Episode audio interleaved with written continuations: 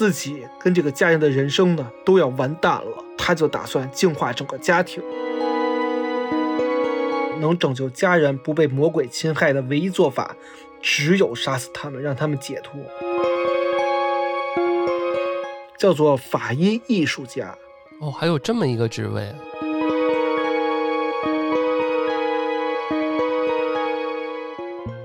嗨，大家好，欢迎大家收听《松鼠大侦探》，这里是安全出口 FM 旗下的最爱类播客节目，我是王松鼠。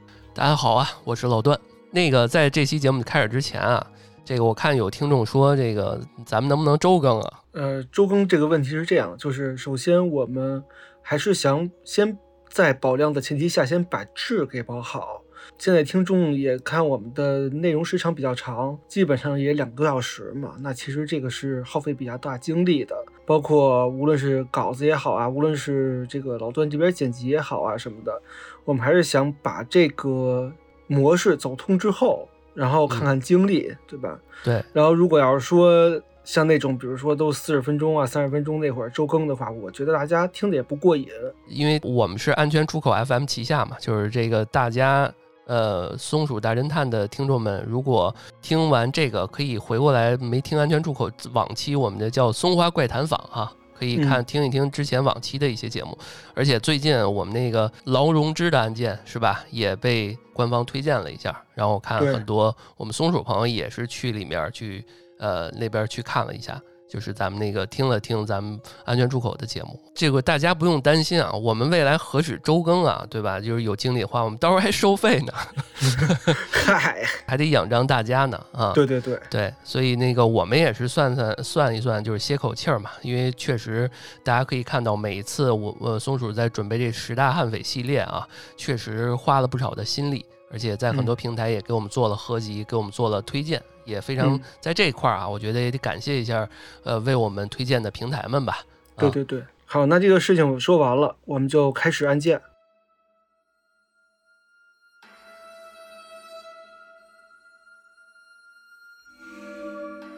这起案件啊，发生在美国，走向国外了。美国新泽西有个小镇叫韦斯特菲尔德，就是 Westfield，这个小镇就相当于美国。纽约富人区的后花园，那好多纽约的中产以上阶级呢，都选择在这个小镇里头去买房居住。这个地方距离纽约啊也不算远，里外里才三十多公里。这个就有点像顺义的那个那个别墅区，是吧？对对，哎，很像很像，是吧？嗯，这个小镇啊本身属于富人区嘛，所以在整个富人区最高端的社区叫做布雷兹诺尔，翻译过来就是微风山丘，哎，听起来还挺美妙的。嗯，是这号称是韦斯特菲尔德的比佛利山庄，上面呢全都是独栋的大别墅，这个听起来就很美妙，也适合度假。然而，在一九七一年，威风山庄却发生了一件大事儿。一九七一年十二月七号，威风山丘的警察局接到一个报警电话，电话里说：“警察你好，我叫肯尼，是威风山庄的住户，我想报警，我家边上的邻居家从早到晚家里都开着灯不关。”哟，这个我以为是什么，呃，有大声的这个扰民了什么的，这会有什么大事儿了？对呀，这开着灯不关，你拉上窗帘不就完了吗？这这我也不知道啊。这有钱人这开着灯不怕花电费，这邻居你你管的也确实有点宽了哈。我愿意开着，对吧？那肯尼说了，说要是一两天，我们也就不说什么了。但是这灯啊，已经开了一个多月了，从早开到晚，大白天呢还开着，而且还一直放着收音机，从来不关。哦，警察说那也不能说明什么呀，是吧？这地方本来就像你说的是富人区度假山庄，没准人玩完了忘了关了就走了呢，也有可能。肯尼说：“警察先生啊，您有所不知，我们家跟这家啊人关系比较好，比较近。他们家男主人叫约翰·李斯特，一家呢是六口人，包括男主人李斯特，还有他的妻子海伦，下面还有一个大女儿，还有俩儿子。上面李斯特还有一个妈妈。”全家人啊都是虔诚的路德教教徒。那因为是教徒嘛，所以每周日李斯特全家都会去教堂啊参加礼拜。自从这家人搬过来六年到现在了，从来没有缺席过。但自从这一个月之前，这家人就压根儿再也没有出现过了。哦，那确实是我，因为咱们看美剧里面，基本上那邻邻居啊这种，他们基本上每天都要打个招呼。或者是邻里之间，如果这么长时间没见，确实很有问题，很担心吧。所以说，警察同志，您看您能不能去看看？如果没事儿呢，帮人家把灯关了，省省电也好啊。那警察听到这儿，觉得哎，还是有必要调查调查的。毕竟一家六口人一起消失一个多月呢，还算比较离奇。但是调查了一圈，发现啊，其实李斯特家只是出了趟远门儿，而且出门之前呢，跟自己所有的好朋友、同事，包括孩子、学校老师啊，都打好招呼了，说：“哎，我丈母娘这边呀，身体不好，病危了，所以我们家呀要去北卡那边去看看丈母娘最后一眼，大概需要一个多月的时间。”那这个结果，警方听下来之后呢，也感觉合情合理。就告知肯尼说：“哎，别操心了，人家啊只是出了趟远门，我们呢就不予立案了。这案子啊就这么过去了。结果刚结案没过两天，肯尼就又打电话报案了，说这回说警察不好了，我估计啊上次打电话走漏风声了。”好多人知道李斯特他们家没有人，所以我这天晚上啊，老能看到他们家周围猫着那么几个人。我估计是不是有可能是有贼惦记上了，打算趁李斯特一家人不在家呢，偷点东西。警方听到这儿，觉得非常有道理，赶紧开车赶到李斯特家门口，结果当场就抓住了两个形迹可疑的人。那这是小偷吗？警察也是啊，就觉得是小偷嘛，所以刚刚要把两个小偷绳之以法的时候，那俩人看到警察啊，不但不跑，反而迎面而上，说：“警察同志，您可来了，怎么回事啊？”其实这俩人是学校的老师，一个月之前，李斯特找我们给女儿请假，说要带着一家人啊去北卡探亲，但是我们想着这都一个半月了，什么亲都该探回来了，这不合理呀！而且您看，他们家灯还开着呢。这时候啊，他边上又来了一个人，是李斯特女儿同学的家长，正好也是这周围的邻居嘛。看这个情况就走过来了，说：“哎，其实我们也特别担心，正想着跟警警察同志您反映呢，因为我们家孩子啊这几天还跟我们说呢，说他同学帕特里夏，也就是李斯特的大女儿啊，说这个帕特里夏在走之前经常跟我们孩子说说，说他们家最近老闹矛盾。”父母呢老吵架，而且一吵啊吵得特别激烈，然后妈妈海伦啊就一直喝闷酒酗酒，爸爸一生气啊看所有人都不顺眼，就狠狠地对我们说说早晚有一天我把你们都杀了。那我觉得这个有点不太妙，而且刚刚其实我就想说，他们不是一家六口吗？还有一个是这个相当于用用我们这边话叫是这个婆婆，对吧？这个这男的的呃妈妈妈妈还在，你要是说丈母娘去看丈母娘，怎么可能带着自己婆婆一块儿去呢？对，就就这也是非常蹊跷的一点，对吧？那这个家庭不和谐，这男的的嫌疑就很大了。而且就是帕特丽夏说完没两天，李斯特一家呢就都消失了。警察听到这儿呢，也觉得事情似乎啊要往不好的地方发展了，就赶紧带着几个同事，发现正好他们家天窗没上锁，就顺着房顶这天窗啊进了房间。这一进屋，警察马上发现这个事情不妙，脚一落地，扑面而来就一股恶臭的味道，心想这是什么东西坏了这么臭啊？刚想到这儿，就发现前面啊有一摞衣服一样的东西，而且越往前走，臭味越大。警察这就知道，哎，坏了，这味儿自己太熟悉了，这是独特的尸臭味儿啊！刚想到这儿，警察呢往前走的时候，定睛一看，这哪是一摞衣服啊？这是摞起来的四具尸体。因为尸体啊已经开始腐烂了，所以看起来就像一堆烂衣服摞在一起一样的。那这里头是四具尸体，经过法医验证啊，这四具尸体是李斯特的妻子海伦，还有他们的三个孩子的遗体。就还有俩人呢，这数不对啊！一共六口嘛，一家。于是警察就对整个别墅进行了大搜查。结果上三楼的时候呢，发现三楼的厨房里发现了这第五具尸体，而这第五具正是李斯特的母亲。哦，那也就是说，他母亲其实很有可能是跟他们不住在一块儿，是吧？不住在一层，因为是一别墅，好几层嘛，相当于一层是一个。客厅加这个餐厅，二楼呢就是李斯特夫妻俩再加孩子们的，三楼就是母亲住的。这第五具啊，正是李斯特八十四岁母亲阿尔玛·芭芭拉的遗体。而且经过法医鉴定啊，这五个人的死因呢，全都是头部中弹、枪击致死。而且啊，二儿子胳膊上呢还有个防御性枪伤，剩下其余四人呢都是爆头一击致命。那这五个人都查到了，警方就继续搜查，结果一连好几天就是查不到李斯特的踪迹。哦，那跟我想的差不多啊，就是这李斯特本人这嫌疑最大，他应该是头号嫌疑人了。但是警方根据周边邻居走访调查发现啊，就感觉李斯特这个人啊，可能不太像凶手。怎么说呢？因为首先呀，李斯特全家都是虔诚的路德教教徒，路德教啊，这边再普及一下。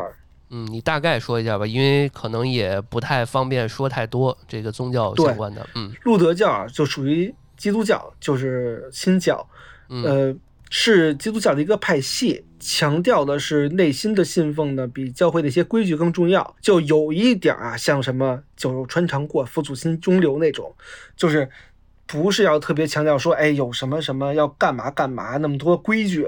只要你信是最重要的，他是这样的，没有那么多条条框框，甚至啊，神职人员都可以通婚结婚。哦，啊，这个路德教属于基督教这里面是影响力比较大的一个教派了，呃，在德国啊，在美国这块儿都是非常的广泛的。那他们家就都是路德教教徒。呃，其次呢，李斯特这个人啊，非常有涵养，家庭条件也好，是。而且根据现场的子弹分析，杀人凶器呢应该是两把枪，一把是九毫米的半自动手枪，另外一把是点二二口径的左轮手枪。那这两把手枪，无论是风格也好，还是说生产的时代都不太相同，所以就怀疑现场啊，是不是有可能有两名凶手？哎，那有没有可能是抢劫杀人？因为他这是富人区嘛，对吧？家庭条件应该不错。然后他把这个李斯特带到了别的地方给杀了，或者是说给绑架了，或者怎么着？因为现在我们也不知道李斯特是生是死啊，对吧？但是其实这么一想，也也没必要吧？你说给他。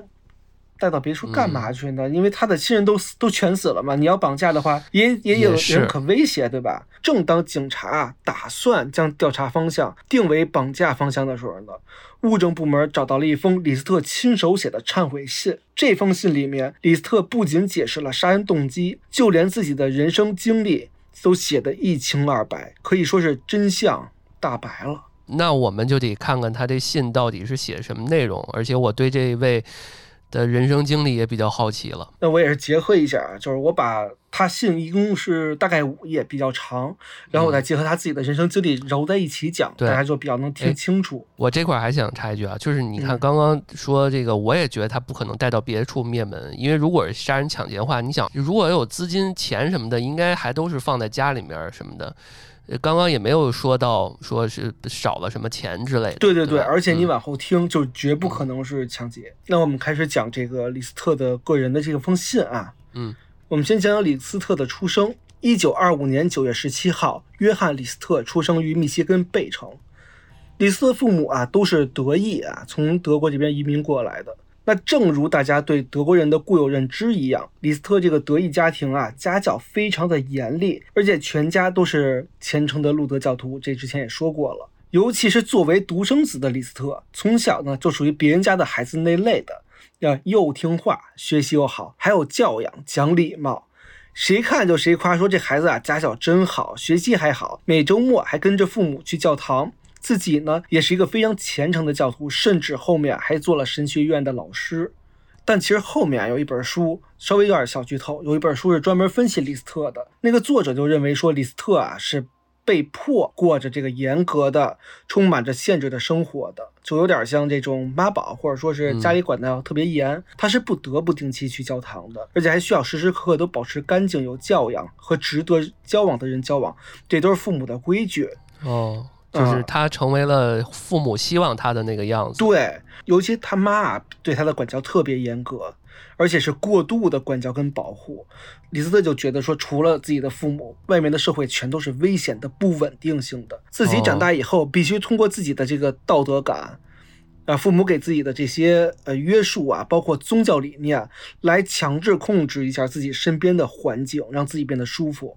他是这种人，嗯，这种人从小就隐忍了很多，其实也挺可怕的，嗯，就让我想起国内有一个什么弑母案，之前好像还拍过一个剧，也是一直都是好学生，然后他父母他母亲也特别特别严厉，然后最后就酿成了一个悲剧。嗯，可能是把他内心关到一笼子里，一旦放出来就是，而且这种人一般都比较极端。是的，那话又说回来啊，一九二五年生人，那就一定会在二十岁之前嗯遇到人生中的第一个非常大的变故，也是社会性的、世界性的，就是二战。嗯，四三年，嗯对，四三年这一年，李斯特高中毕业，刚满十八岁，就响应了当时这个漂亮国的号召嘛，入伍当兵了。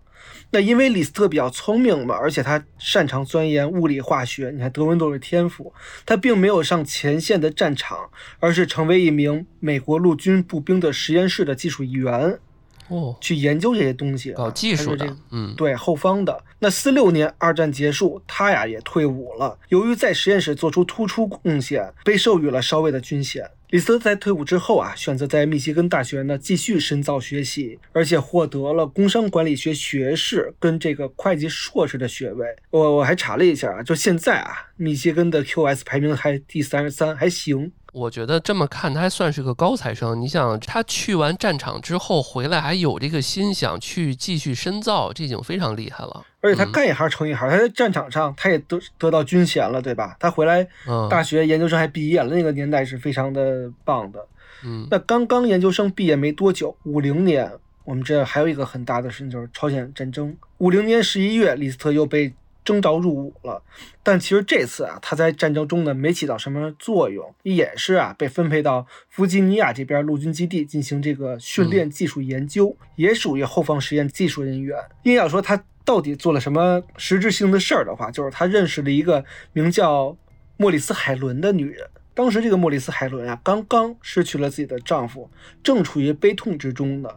但是呢，在遇到李斯特之后，悲痛的阴霾就很快被一扫而空了。两个人属于相见恨晚型的，很快就住在了一起。当时莫里斯海伦就告诉李斯特，说自己怀了李斯特的孩子。你知道李斯特啊，其实是一个虔诚的路德教教徒嘛？对于教徒而言，婚前性行为其实是一个非常不好的行为了。因此，五一年的十二月呢，两个人在马里兰举办了婚礼。婚后，李斯特的会计能力啊十分出色，毕竟他不是密西根大学的研究生嘛，就被重新分配到了陆军的财务部。真不错，仕途一一路飙升的感觉。对，嗯但是呢，婚后没过多久啊，利特就发现自己上当了。怎么回事儿？因为之前不是说是因为他的妻子是先怀孕吗？但是这一年以来啊，妻子的肚子呢，并没有一天一天变大。后来抱不住了，才告诉他说，这只是为了结婚而骗他的。哦，骗婚，但是，一来其实李斯特还是比较爱海伦的嘛，两个人刚认识没多久，热恋期；再有就是是感情是真的，嗯。对感情是真爱，再有就是李斯特是一个虔诚的教徒嘛，教义里头是不主张离婚的，所以李斯特啊在这儿也不计前嫌，而且他跟海伦在一起的时候，其实海伦已经有孩子了，是带着前夫的孩子一起来的，他也没有很介意。时间就这样到了一九五二年年底，随着战争步入尾声呢，李斯特也离开了军营，回归了家庭的生活。他先是带着妻子来到底特律一家会计事务所呢，担任会计主管，和妻子是安居乐业。两个人生了一个女儿，两个儿子，仨孩子。这一下家里多了仨孩子呢，给了李斯特带来非常大的经济压力，而且又赶上他跟老板不对付，就跳槽，先是来到了新泽西，后面成功成为了一家银行的副行长，这事业是大幅度的提升啊。对，就无论怎样，他有还是有能力的，所以对这些对于他来讲都是只要跳跳脚就能够到了。此时，李斯特家算是半只脚已经迈入了上流的社会，家庭条件是十分卓越。先是在新泽西，我们刚刚说的那个威风山庄啊，嗯买了一栋有十九个房间的独栋别墅，是维多利亚风格的。这个别墅的顶层啊，还装有一个超大的蒂芙尼定制的水晶玻璃顶，这个玻璃顶特别好看。哎，我到时候给大家给大家放到这个 show notes 里头。嗯，简直是当时社会名流的象征。你别说在当时，就现在，谁家有能力弄这么一个，那都不是一般人家能弄的。嗯，不仅看起来很美，另外就是一看就是有宗教信仰的一个家庭，愿意就是中世纪那种那种感觉的风格。对，就嗯，琉璃玻璃嘛。对对对，嗯就很有教堂的那上边儿嗯的感觉。嗯当然啊，刚当上银行行长，李斯特也没那么有钱，所以他其实是贷款了二十万美元，相当于差不多现在的一百五十万美元啊，差不多一千万左右的人民币这样子的。嗯，差不多。嗯，后面还有一部分钱是跟他母亲借的，所以他为了报答自己的母亲嘛，就把整个三层给他母亲去居住。而且因为四四年去父亲就去世了，所以李斯特啊一直都是跟母亲啊相依为命。嗯那妈妈其实对李斯特也是那种又严厉又溺爱的这个状态。嗯，你看，就是这老人啊，就是年轻的时候他还能管得住，对吧？对，所以他到越到老了，他就是好多老老头儿老太太，他就是呃一呃互相这个就相当于就是一半辈子严厉，然后后后到后面他越来越温大撒把了对吧，越来越温和，所以他应该嗯肯定是把他的爱全都给了他的这个隔辈儿亲嘛，对吧？对，然后估计李斯特这时候呢，也是为了报答这个养育之恩啊啥的，嗯，就，把就像三层，对这也就是为什么他妈妈当时死在三层的原因。哦，嗯，这我们后边再提啊。那就这么一家六口呢，和和美美的过了六年。就到了六十年代末期、七十年代初期的时候呢，美国遭遇了经济危机，是而且这次经济危机啊叫做美元危机，是因为美元不受信嗯啊，对受到了冲击最大呢就是美国的银行业了。对，冲的就是他所在的这个银行的这个领对域，，嗯、所以毫不意外，李斯特就被裁了。但是呢，从小到大就处于这个优秀状态的李斯特，接受不了一落千丈的处境，他也不可能让家人看到自己被裁的状态。那为了不让家人看到他失业，他就每天还是按部就班，早上几点出门，哎，晚上几点回家，一模一样，装作正常上班的样子。嗯，这我们在影视剧里面也见过这种桥段哈，对，对吧？但是我觉得这装也没用啊，这还欠了那么多外债呢，二十多万是吧？刚刚说的，当然，这六年可能也还了一些，可能现在欠的也就没剩几万美金了。不过一下子断了收入的来源，身无分文，这债务可能更是还不起了。嗯不过按理说，其实这种情况在美国特有的一个机制，可以申请家庭破产。首先，这个债务就可以缓一缓嘛；其次呢，还可以领到这个政府的救济金，是挺好这么一件事儿。但是李斯特是要面子的人，他从小就没输过，他前几天自己还住大房子呢，怎么可能低三下四要问救府，要问政府要这个救济金呢？嗯，我觉得也是，嗯，是他以他的这个性格，这么这么多年都是优秀生，然后到这儿块儿，他也没有多少抗压能力，所以他应该不会有这么好的变通，还还去找什么政府救济金。他肯他肯定不认输，而且嗯还有一点就是，他妈也是一个要面子的人，他妈。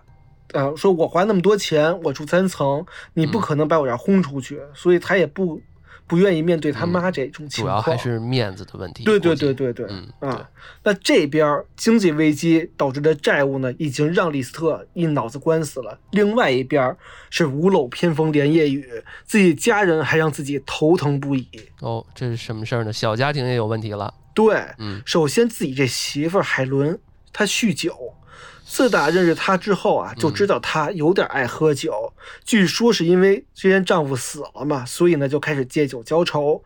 但是，一开始认识的时候喝的没那么多，后来啊，结婚之后越来越肆无忌惮了，到后面都影响健康了。紧接着就开始吃药，每天都要吃很大剂量的镇定剂。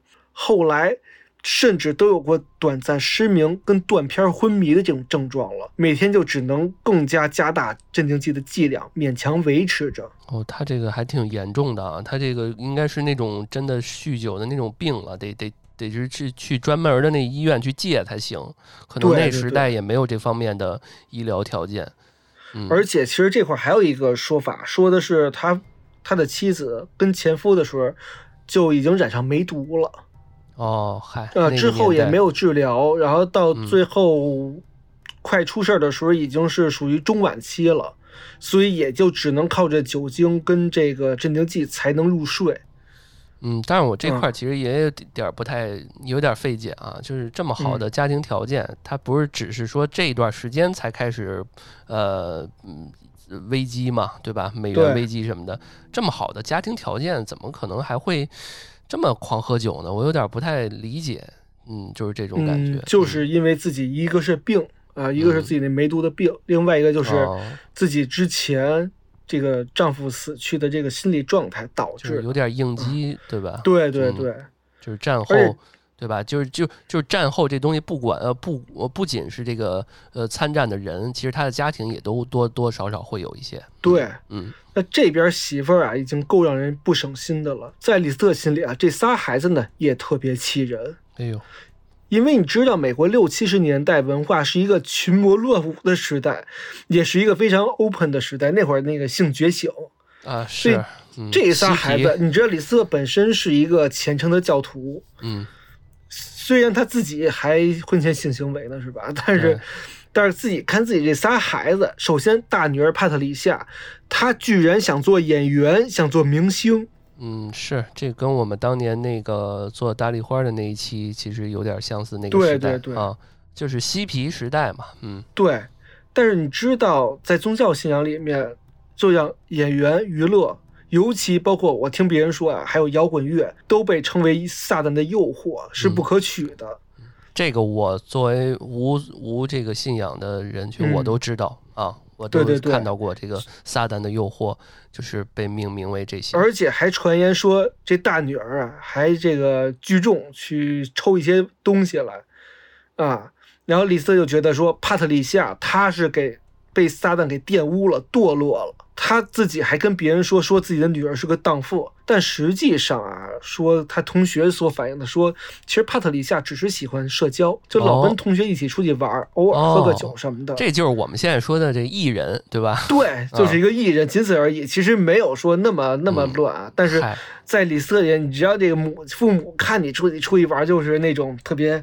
是吧？比如说你要是说我不回来了，他他他要去干嘛？那是吧？都是那种状态。是是，估计你像他妈这个身体又不好，又酗酒，还经经常失明，估计也没怎么管过他这些孩子。所以李斯特是一个特别虔诚，所以他就觉得说这家没法要了。而且这大女儿自己堕落还不算完，还要带着两个弟弟啊跟着去叛逆，成天就跟自己对着干啊！我不要你们干嘛，你偏干嘛。所以在李斯特看来，自己跟这个家人的人生呢都要完蛋了，因为自己无法接受政府的救济金嘛，所以就只剩一条路。他觉得家人都让撒旦侵蚀了，他就打算净化整个家庭。哎呦，感觉又要遁入地狱，成为恶魔了。嗯嗯，李斯特就花了半年的时间计划如何实施净化。他先是把所有有关于自己的资料，包括一些照片啊什么的，都全都回收过来销毁掉了。比如说，他之前朋友有他的照片，公司有他的照片，他都偷偷摸摸给拿回来，给他烧了。嗯，不留痕迹。嗯，对。而且这块多说一句啊，起先他是想连同他丈母娘一起净化的，没想到其实就是他丈母娘之前不是说北卡那边病危了吗？这个是真的病危了，他就没有去下手。然后李斯特呢就准备武器，他准备了两把手枪。一把是自己的点二二口径左轮，一把是先前父亲留下来的九毫米半自动手枪，然后就在等待时机。时间一转眼就来到了一九七一年十一月，十一月九号早上，李斯特先是等孩子们啊都去上学，这个时候家里就剩自己的妻子跟八十四岁老母亲了。他先是走到妻子海伦边上啊，闲聊天刚起床嘛，海伦有个习惯，就是起床之后先喝杯咖啡，坐那儿吃个早餐。那李斯特聊着聊着呢，就绕到海伦的背后，掏出枪对着海伦的头直接一枪，毙命。在杀死妻子之后，李斯特把妻子的尸体啊放在睡袋里，把睡袋呢拖到妻子生前最爱的彩色玻璃天花板正下方，紧接着拿着手枪上了三楼。这个时候，妈妈正在做早饭呢，听见楼下砰的一声，以为发生什么事儿了，刚要下楼，就看见儿子啊上楼来了。就问楼下怎么了，发生什么动静了？李斯特这块呢也含含糊糊说了句没事儿，送报纸呢摔了。紧接着啊，就对着母亲，这是侧身嘛，对着母亲的太阳穴就是一枪，杀死了自己亲妈。之后呢，用一块毛巾盖住了母亲的脸。他本来其实也是想把母亲呢拖到这个彩色玻璃的天花板下面，但是因为母亲比较胖，岁数也大了嘛，就是很难拖得动。那距离也比较远，他就用了一块毛巾去盖了母亲的脸。五分钟之内啊，连杀了两个至亲之人。李斯特也并没有表现出慌张，反而非常的冷静。他先是收拾了下，出门呢，跟周边的亲戚朋友啊打了个招呼，就先前那一套话术嘛，说我老丈母娘病危了。要带一家人去北卡见丈母娘最后一眼，大概需要一个多月的时间。包括孩子的老师啊，以及周边，甚至是送报纸的、送牛奶的、送快递的，他全都提前打好招呼了。为了就是确保未来一段时间的都不会有人来主动找上门。最后还去银行把自己家里头母亲的账户差不多两千多美元全都取了出来。等都做完这一切啊，利斯特回到家里头，走到厨房，给自己做了份早餐。吃完早饭就坐在椅子上呢，等着中午等孩子放学嘛。那中午是大女儿肚子不舒服，想先回到家。李斯特是开车啊去接女儿回家的。回到家里，李斯特进屋就对着大女儿的下巴一枪，子弹从下巴直接贯穿到头顶，一枪致命。同样，李斯特把帕特里夏的尸体装在了袋子里，落在了妈妈海伦的身上。下一个是十三岁小儿子放学，李斯特把小儿子接回家。到家进门就是一枪，子弹呢打穿了头，小儿子应声倒下。李斯特不慌不忙把小儿子装在袋里，落在妈妈跟姐姐的身上，还剩下最后一个是十五岁的二儿子老二。老二当天放学后有一场足球比赛，李斯特啊是先到现场，非常冷静地看完儿子整场比赛，甚至还为他拍手叫好。等比赛结束之后，李斯特同样开车带老二回家。刚进门，李斯特就朝着老二的后脑勺开一枪，结果啊打歪了，没打死。儿子转身过来反抗，李斯特呢就只能又连开九枪。看着老二倒在地上，确定死亡之后，同样把老二也装进袋子里，落在了最上面。这一下把全家人都杀死之后，李斯特站在家人尸体面前。大声朗诵教会的赞美的诗歌，念完了经，清理完身上的血迹，李斯特心安理得的给自己又做了份晚餐，而且是一顿丰盛的晚餐。吃完饭，把碗洗干净，李斯特整齐的把碗跟盘子码放到烘干机里面，美美的洗了个澡，然后踏踏实实睡了一觉。甚至后来他说，这一觉是他一辈子睡过最踏实的一觉了。他这时候已经完全丧失了人性了。他非常冷静，冷静的不像人。就他觉得我是拯救了他们。第二天一早，李斯特先是把空调开到最低，因为这样可以延缓尸体腐烂发臭的时间。然后把灯打开，把收音机调到宗教频道，营造成房子里一直有人的假象。那他最后他又和别人打招呼说出远门，这不是自相矛盾吗？这他是。你看他，他要把灯关了，保不齐还能还能有更多的时间嘛？就这个感觉很奇怪，有点矛盾。我也觉得他这块有点自相矛盾了。嗯，因为发现这个奇怪的一点，报案也正是因为他没关灯嘛。那最后，李斯特趴在桌子上写了一份长达五页纸的忏悔信，在信里面，李斯特忏悔承认自己违反了不可杀人的借条。但是他觉得能拯救家人不被魔鬼侵害的唯一做法，只有杀死他们，让他们解脱。他刚刚，你你在讲的过程中说他准备了两把手枪，一把是自己的，一把是什么？这个我我对啊，我以为这自己的就是说给自己脑门上准备的呢。哦，原来就是就是两把不同来源的枪都打向了自己最亲的人。对，合合着说他这。这个号称说解脱家人，他自己没没罪，他自己他怎么不把自己一块儿也净化了？这里头他后面的解释是说，基督教会啊说自杀是会下地狱的，不让自杀，自己呢只能背负恶魔和罪恶感活下去。他自己还挺痛苦，是吧？其实活对，嗯，我我这 说句政治不正确啊，我是第一次感觉到 这个宗教。我都我都哭笑不得了，就是在他的这一块的解解释那么的 那个奇怪，或者那么的荒唐，嗯，对。那总的来说，在李斯特看来，首先经济困难，如果卖了房子，自己的母亲呢也绝对不接受嘛，这个耻辱。其次啊，他觉得自己的妻子迷失了方向，每天呢喝酒吃药，而且还染上了这个。不洁净的梅毒嘛，性病，很晚期了，也救不了了。而且两个人结婚之前呢，就一直瞒着自己啊这个病，而且还瞒着自己说骗自己说这个怀孕了嘛。两个人的婚姻充满了谎言。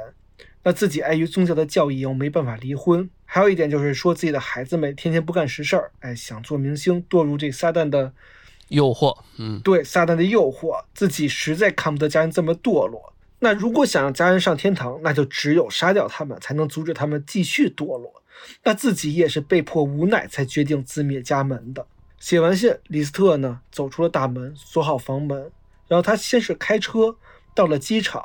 把车放在机场，营造出一个自己想坐飞机逃跑的假象，然后扭头转坐大巴去了丹佛，改头换面，自称克拉克。为什么自称克拉克呀？这个时候他还很刻意啊，因为他上学的时候呢，对一个叫克拉克的同学印象深刻，知道这个同学哎什么性格，家里什么条件都知道，因此他就以克拉克自称，就连性格跟习惯都刻意模仿那个同学。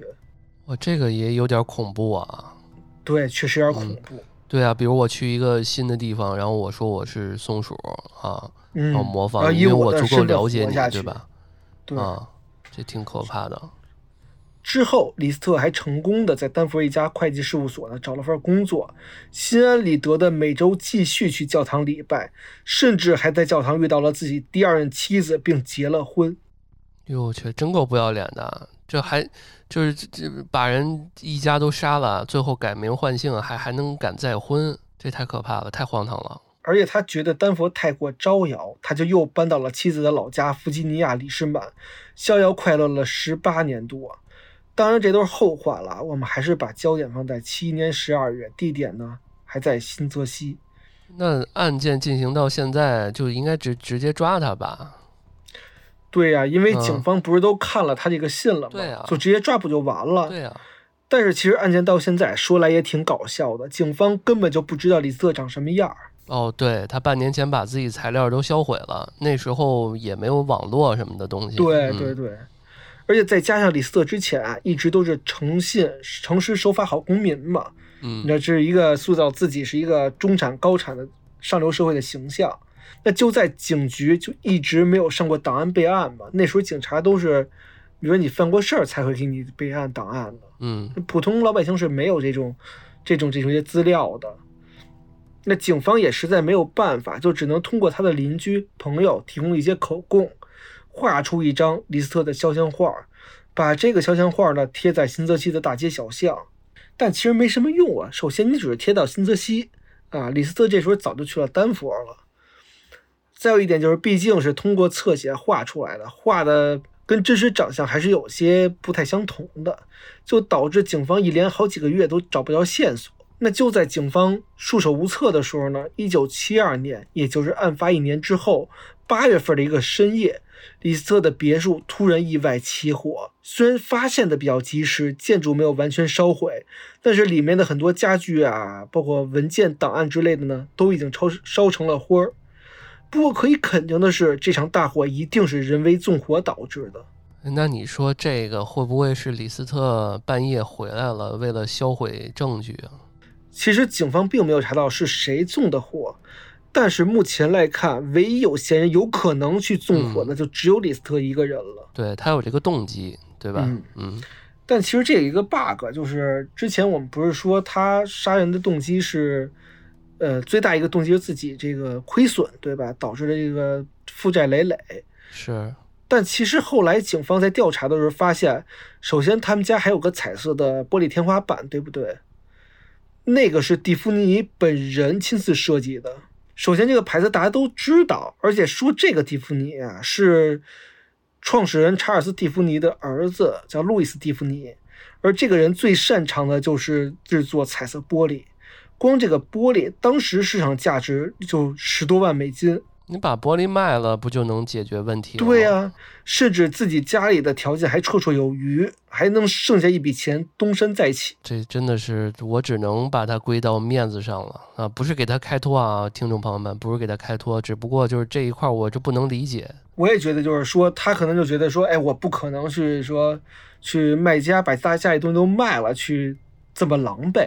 对对，就就好比是什么呀？好比之前我一朋友也是都吃泡面了，人说你吃点好的，然后家里面还有一个十万多的音箱。就是这种，你说他他跟别人说他自己都揭不开锅了，别人也说你要不你就先把音箱卖了周转一下，他不行，那不行。但是啊，就是侧面说明了他杀死自己的妻子、儿子，包括亲妈，主要原因并不是因为真的是外部经济压力造成的，对，更多还有可能是他自己的认知以及宗教的认知，这个人就魔怔了。那那些都是借口，我觉得。对，那这起案子后面啊，十八年都毫无线索，就尘封了。嗯不过这十八年期间呢，还发生了一个插曲。嗯，你因为你说的十八年嘛，我才知道这已经能这么长时间让对他这个逍遥法外。对，呃，这个插曲啊，是一九七一年十一月二十四号，哦，美国发生了一个举世闻名的劫机案，叫 D.B. Cooper 劫机案。这大家听得见，应该都知道这个，但是我们还是为了，呃，有些不知道的同学简单说一下吧。嗯，对，嗯，这个简单说一下，就是它本来叫做叫单库珀是吧？嗯，丹库珀对击剑，后来搞错了啊，就是一个叫做 D.B. Cooper 的一个人，拿着炸弹呢上了飞机，呃，上了飞机就跟那个空姐说，说我现在拿着炸弹呢，我要二十万美金，要不连号的小额钞票，中途你给我落在一个地方，我去拿，拿完呢飞机继续飞，那就飞机刚飞到华盛顿南部一个森林上面的时候呢，这 D.B. Cooper 一跃而下，从此消失匿迹，就警察怎么搜查遍找不见嗯，这是个悬案，到现在为止。啊！嗯这个人就连脚印儿都没有啊！后来就相似脚印儿没有，就是在最后面的时候，可能是孩子还是谁啊，在森林里查的时候，发现一个已经腐烂的或者被烧掉的这个钱的这个这个痕迹，但是这个人这二十万没花过，就警方都记着号了，这二十万从来没有在市场上流通过，这人就消失了。是，就是因为这个案件其实比较短，也是个悬案。我们未来可能也不打算做这个单独的案件了，所以在这儿也跟大家多说两句。简单说一下，嗯对对对但是非常有名，嗯，成功了人家。对，而且确实是个悬案，到现在也没有找到，而且也对，惊动了这个 FBI 嘛，当地的，嗯。那我就想问了，这跟李斯特有什么关系呢？警察当时啊，觉得这俩人可能是一个人，因为这个几个原因啊。第一，李斯特当时不是缺二十万吗？他不是借了二十万吗？这 D.B. Cooper 不是正好拿了二十万吗？就稍微有点牵牵强，我个人觉得啊。嗯、而且这个两个人犯的时间前后脚，哦，这边刚烧完房，这边就接了机了。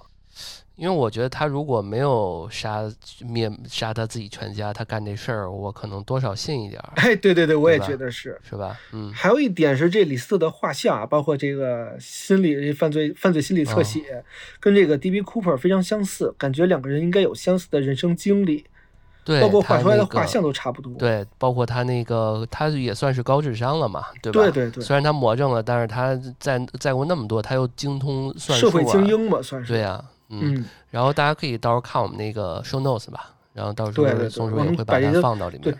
就嗯这一期节目的图片素材是非常精彩的，我找了好多。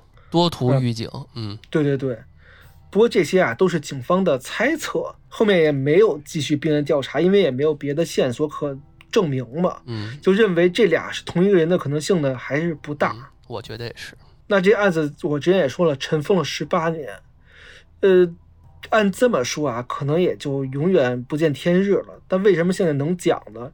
因为十八年之后，这案子一个非常抓马的一个过程，它破了。哦，非常戏剧性。就是那会儿，十八年之后是八九年，美国就非常流行这个罪案探索类的电视节目。哎，我记得我小时候都看过，就包括 Discovery 这种探案纪实类的节目。嗯，对对对，对当年的 Discovery 还是有类似于这种的，然后可能还在一些台引进过，然后之后可能稍微尺度有点大，然后现在改成那种全球旅行的了。对对对对最早的时候我还看过他们拿什么紫外线还是什么东西扫血迹、嗯，对，扫指纹儿什么的，对，嗯都那种东西。那当时在 Discovery 之前，就有一档非常火的节目叫《美国头号通缉犯》，嚯，简单直接。我们翻译过来叫这个，它其实叫 Americans Most Wanted。哦，Wanted 啊，通缉犯嘛，嗯是一个福克斯做的罪案类纪实电视节目啊，我们是罪案类纪纪实播客，差不多。是，节目一经播出啊，非常的火热，并且到现在还在播出，有两千多集。哎，看来美国老百姓也爱看这种类型的节目。对对对，有很多是 FBI 重点通缉对象，而且都有被播出过。最重要的是，这档节目两千多集，通过这档节目，他逮捕过一千四百四十四名罪犯，并且找回了六十一名失踪儿童。这个节目发挥了关键性的作用，其中就包括这个著名的李斯特灭门案。当时当地啊处理李斯特案件的检察院院长叫马兰卡。他看到这个节目就觉得有戏，因为之前也破过那么多案子嘛。那第一时间就联系到了节目组。节目组看了这个案情之后，觉得非常有必要去把这做成节目。那为了案件的真实性跟效果性呢，还专门请来一个特殊的职业人，叫做法医艺术家。哦，还有这么一个职位啊。对对对，这法医艺术家干嘛的呢？就是他是不仅啊能够从死者的一些特征，比如说头骨啊、牙齿之类的，还原这个人生前长什么样啊，还能够通过罪犯的心理侧写来还原罪犯的样貌。而且这个艺术家他不是画像，他是雕塑，比画像更加真实。哦，就是那种粘土，就跟雕对啊那种也雕像一样那种感觉。对，做粘土的。那节目组就请来了最著名的法医雕塑家，主要是搞这个粘土这块的，叫弗兰克本德尔，就给李斯特量身定制了一个半身像。这在现在二零二几年了，不嗯就很科技很发达了，就很能就弄弄出来。但是那年代可真的了不起。哎，你知道说一题外话，你知道现在怎么弄吗？现在都特别简单，就是。他们会做一个非常大的呃分析，分析出这人什么样，然后包括他的基因改变什么的，就是包括他父母之类的这种基因拼在一起，然后呢算法算出来之后三 D 打印。哦，对，那个特别厉害，就是咱们在《碟中谍》系列里边已经见过那种人，直接咵一下扫出来了。对对对，AI 生成三 D 打印。哎，那我就想问啊。那他连个照片也没有，他怎么做做到啊？因为我觉得这个可比嗯素描、速写、画像又又难难得多了，对呀。这就是为什么这本德尔人有本事，他叫人叫法医艺术家，嗯，就是他一方面是根据最初不是有个素描像吗？嗯，但是他觉得那不够，因为那是十八年前的了。那现在的长相呢？他就通过首先是心理侧写，就想象说这个人，呃，他。逃出升天之后，他会做什么样的工作？而且最神的是什么？是他构他在构筑李斯特长相的时候呢，是通过李斯特父母的照片来还原这个时候已经六十四岁的李斯特，经过这么多年生活变化之后啊，应该是什么状态的？是现在的李斯特？这太难了。这个啊，他唯一的线索可能就是画的不太像的当年邻居和朋友给的一点点东西，而且估计他还没看那个。他就跟他还得去想象这个十八年后的样子，哇，这太太难了。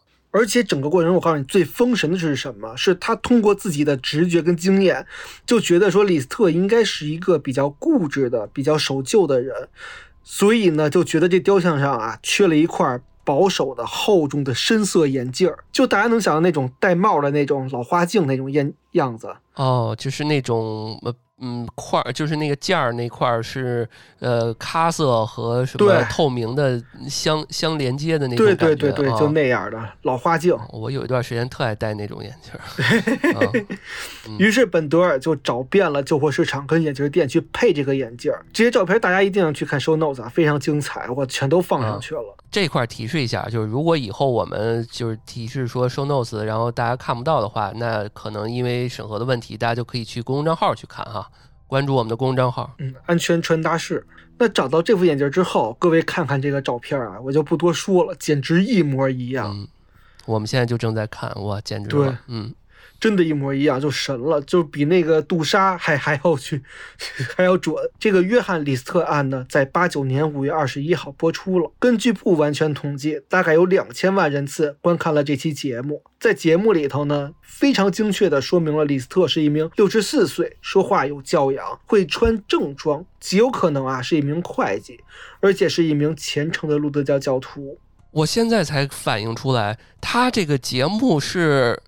是一种悬悬，就是叫什么悬案，就是没有真相大白的，对啊，然后再再通过节目想招想找到或者抓捕到，提供一些线索什么的。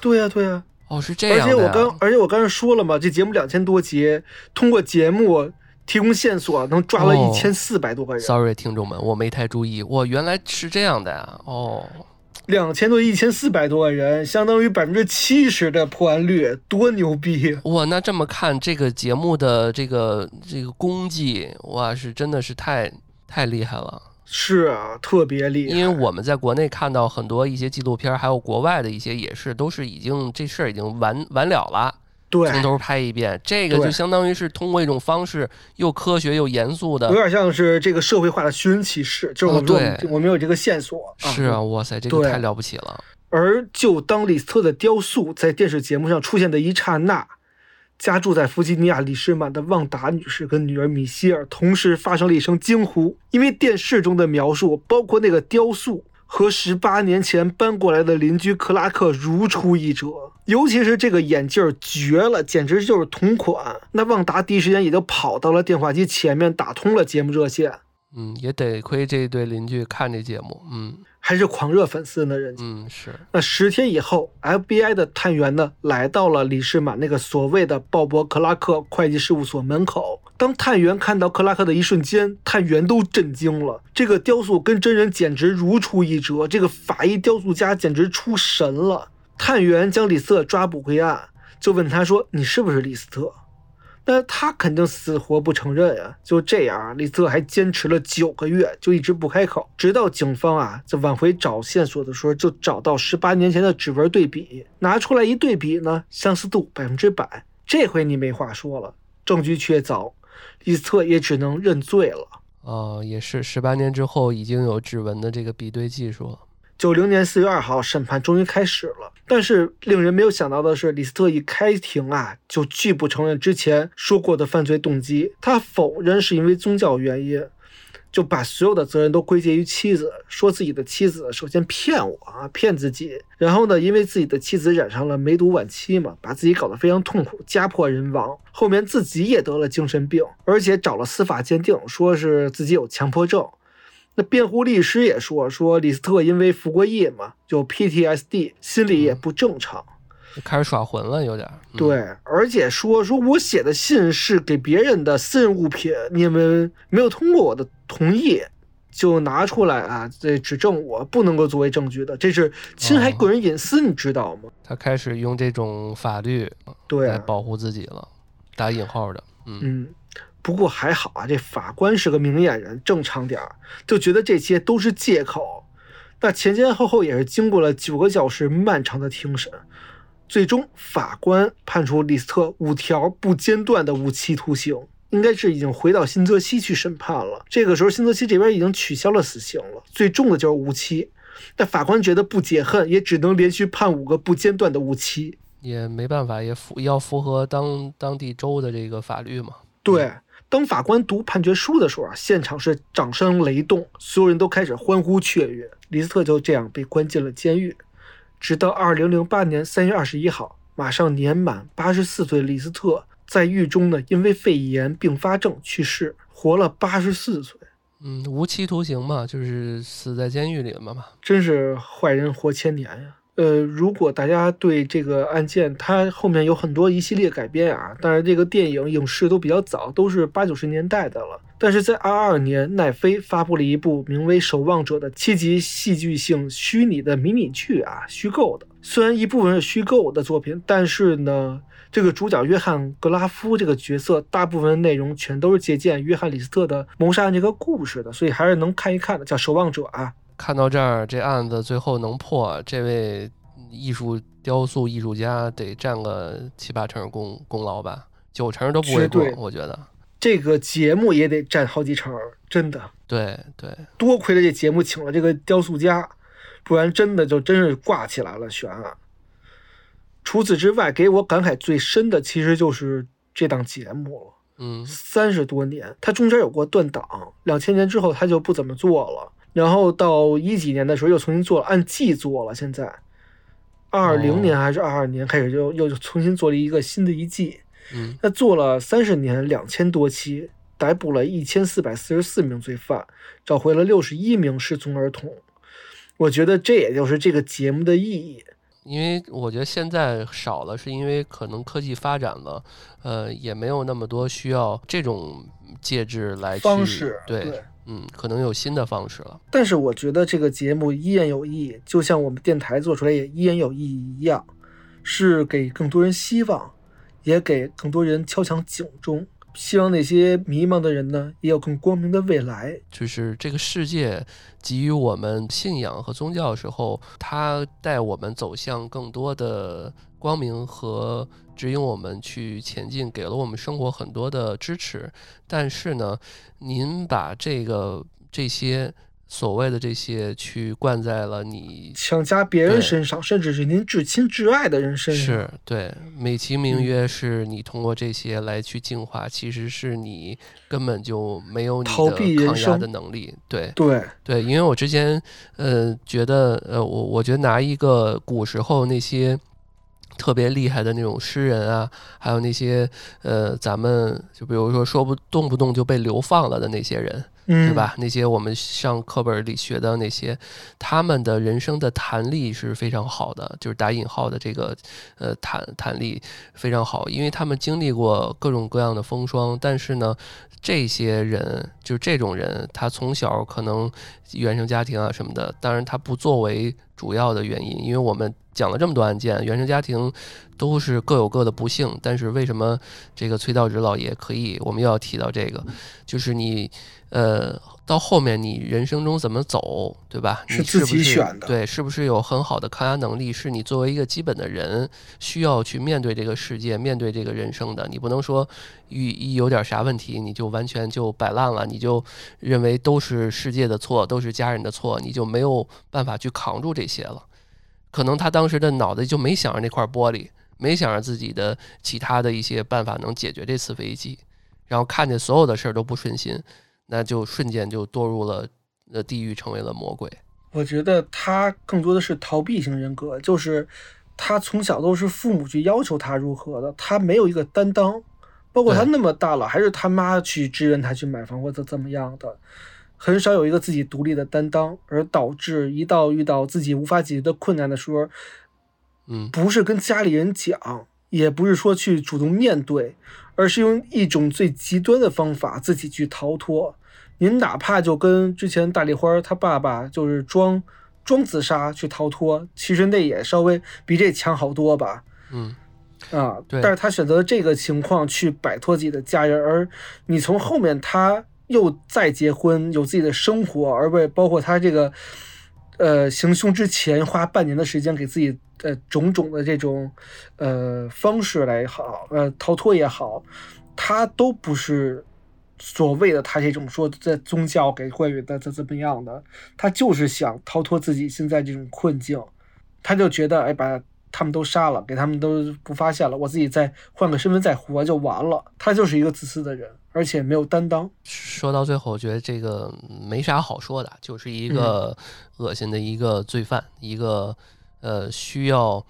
就是他，就我觉得他如果当时直接就拿枪自己自杀了，我还敬他是条汉子，对吧？你不要影响影响你的亲人、你的家人，对吧？你你要是自杀之后，你们家人活可以活得很好，因为你留下那些财产，那个房子，对，包括那个玻璃什么的，还有很多东西呢，什么大理石的这个壁炉之类的，全都有。我跟卖了之后好一笔钱呢。所以就是大家还是生活中多要放松，不能太去。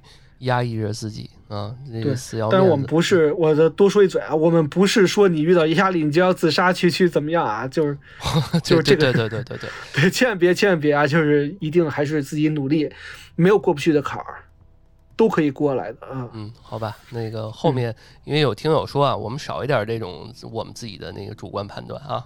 哎，好嘞。嗯，对。嗯，这但是也有人听众喜欢我们说唠了这个啊，这个只能那我们就少唠点儿，少唠点儿啊，取个中啊，好吧，嗯，那那我们这期节目就到这儿了，嗯，哎，感谢大家收听啊，然后大家多多的支持我们，去关注我们啊，评论我们，去。点赞、评论我们。你这啊这就听众们直接说我要评论你啊，嗯，对，给我给我们节目下方去评论啊，多多跟我们互动，每一个评论我们俩都会回复。对，也欢迎大家打赏啊。